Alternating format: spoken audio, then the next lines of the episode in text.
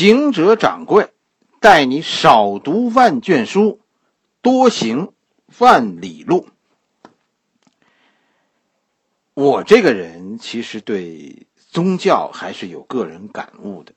其实各大宗教都有自己的与时俱进，是吧？你看各种宗教都是这样，基督教也不是说就停留在烧死哥白尼的那个时代不往前发展。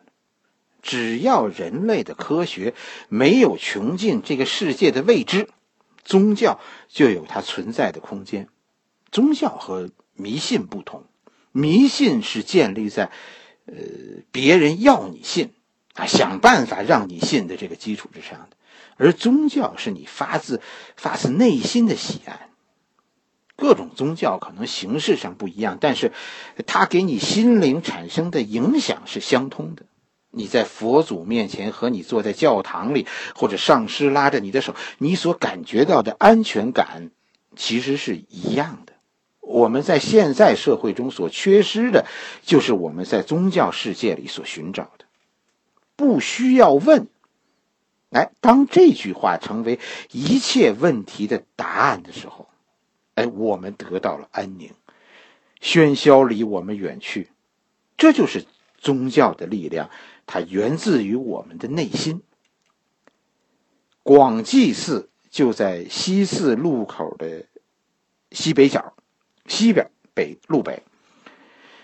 我们从阜成门这一路走过来，阜成门大街最后一个景点就是广济寺。那广济寺，我跟你说很特殊，从五几年开始，这里就是中国佛教协会所在地。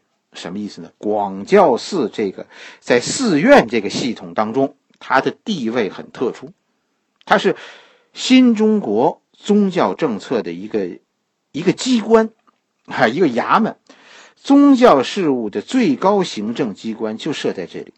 这里是一家寺院，但同时这也是一级政府部门。广济寺就因为这个特殊的身份，不但得以保全。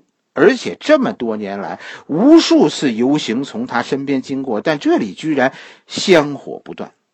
北京的寺院在文革中被毁去，其实是很正常的。所有保全下来的都是有原因的。我知道的北京四个寺院保全下来的，一个是广济寺，一个是雍和宫，另一个是牛街的清真寺，最后一个是白云观。僧、喇嘛、清真、道士，一样一个。都是作为某一个宗教领袖、宗教领域的一个一个什么一个政府机关，这样才保全下来的。其他的都都毁去了。然后呢？然后在在废墟上建立的今天的北京，我跟你说，这其实大体上就是文革的当年的一个初衷。咱们讲讲文革。文革呀，全称叫文化大革命。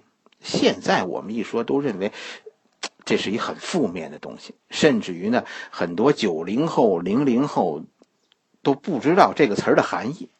我们现在的正史给文革的定性是四个字：文化浩劫，认定这是一场灾难，还给这个浩劫加了一个定语，叫什么呢？叫史无前例。所以，文革是有定论的。我们这个时代的认为，文化大革命是一场史无前例的文化浩劫。文革其实我们这一代人，七零后就基本上就算没有经历过，至少我的记忆里，除了说当年家庭生活窘迫，哎，没有更多的记忆。更小一点的小孩就完全完全不知道这件事儿。所以，给大家讲一讲文革，其实还是有一点必要的。我觉得，说说这个话题呀，很敏感，但是我觉得我敢说，为什么？因为我心里充满了对这个国家的爱，全是对今天社会的感恩。文革的发生，现在很多人丑化它。甚至于一些人把这个事情妖魔化，但其实，要是你熟悉这段历史，你会对这件事有不同的认识。文革从历史进程来讲，有历史必然性。啥叫历史必然性呢？就是这件事的发生是一个大概率事件。文化大革命是什么？是一种国家的状态，整个国家试图通过毁灭过去，实现创造未来的目的。你看北京的城墙，北京原来啊，你现在看地图，它沿着现在北京的二环路，以前是整整有一圈完整的围墙，这城墙的，城楼、城墙都有的。今天的小孩很难想象，是吧？说我们会把这些城墙都拆了。当初其实也不是没人反对过。我爷爷的一个同事原原来就到工地上去大哭，然后捡了一小块城砖回家来供着。很多我们现在人不能理解的疯狂，其实在当时都是一种正常。文化大革命就是这样一个时代，一个运动。我们就是在各个领域号召人民拆毁城墙。打碎旧世界，希望在废墟的基础上建立一场一个全新的伟大文明。但结果呢？旧的世界打掉了，新的世界可没能建起来呀。为什么说文化大革命有历史的必然呢？有三个原因，大家去和以前的历朝历代开国时候的状况，大家去比较一下。第一个原因就是领袖取得了伟大的成功，这种成功就如同毛主席那样击败了强大的敌人，建立了一个新中国。领袖因此有了骄傲情绪，认为自己掌握一种无敌的力量。建国初期的很多口号，咱们现在听来，呃，都很夸张，什么“人定胜天”，啊，都是都是这种思想。就是人在大的胜利面前，其实人在大的胜利面前没有不骄傲的，谁都是这样。成就越大，骄傲越大。咱们常说的，我常跟大家说的一句话：所有的伟人都是人类，都是凡人。大体上，我们会犯的错误，伟人们也都会犯。骄傲就是其中之一。相信说“人定胜天”，这就是一种情绪。第二个是。人民对领袖的拥护，是人民对开国领袖的那种拥护，是我们现在人很难理解的。文化大革命不仅仅是毛主席作为领袖一个人的错误，这和所所有人都有关。很难想象说现在会再来一次文化大革命，为什么呢？领袖有这个命令，你说谁会去干呢？文化大革命，中共内部其实是中国共产党内部其实是有总结的，这是一个一个好的初衷，最终被无限放大了，以至于失去了控制。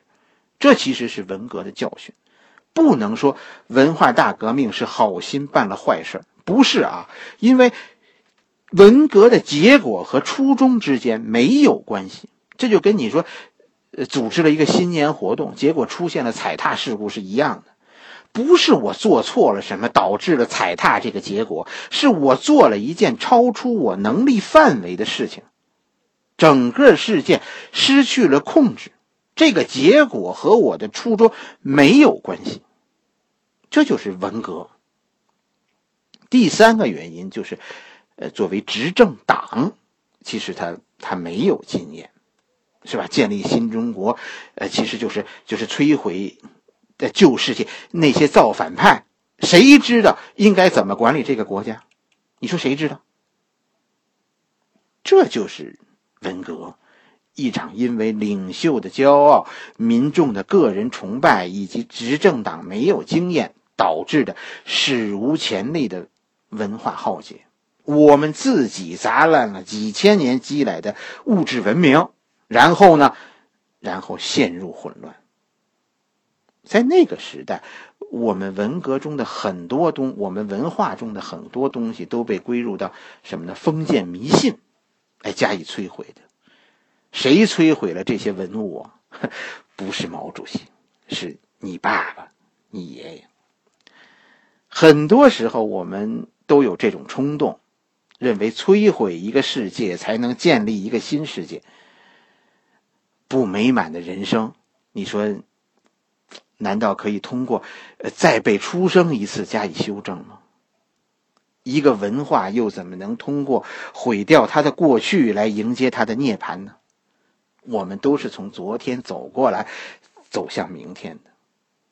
作为一所烟火不断的寺院，广济寺躲过了那场浩劫，所以很多传统、传统文化在这里被保存了下来。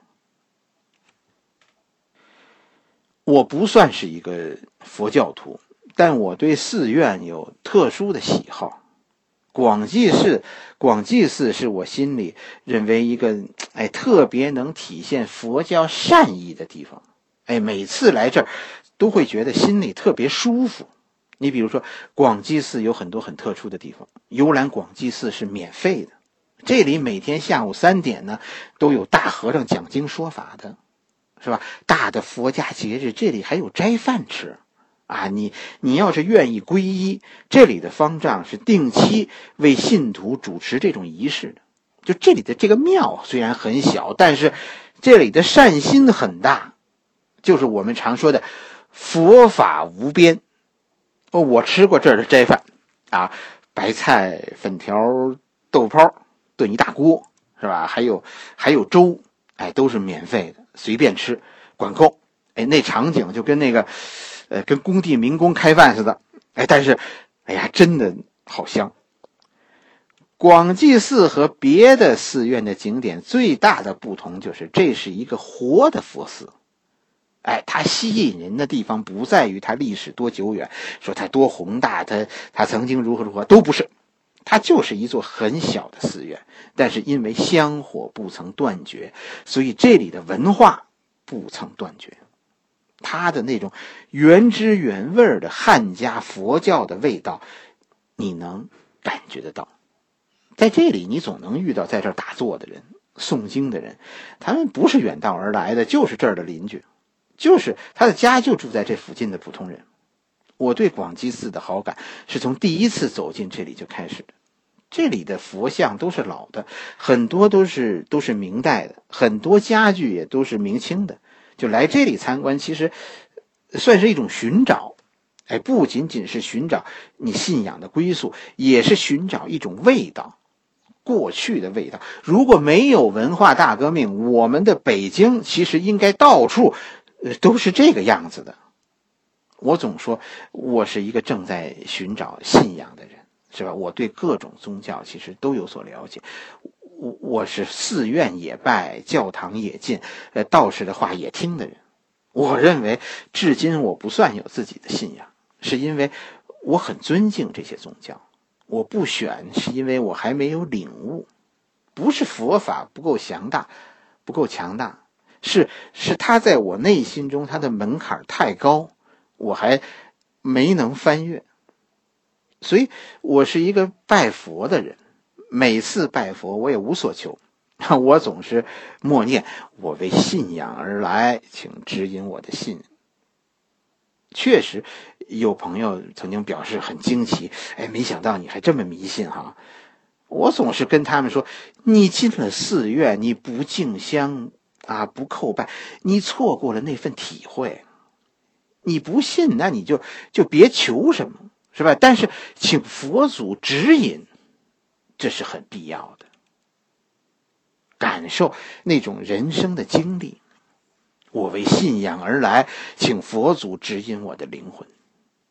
确实，和有些朋友去这里可以待上半天，还有朋友呢会会就会一定要求说说不参加以后的活动了，不参加后面的。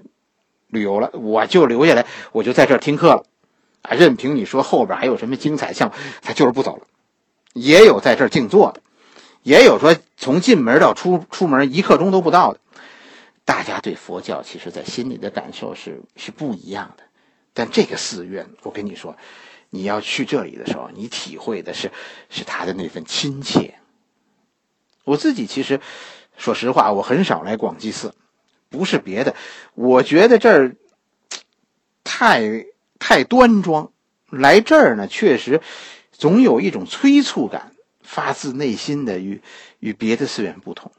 我不着急选定我的信仰，因为我认为各种信仰都是人类的智慧，我尊敬他们。我的慎重恰恰是出于我的虔诚。好了。我。们现在从阜成门走到了西四，下一回我给你讲讲西四这个路口的故事。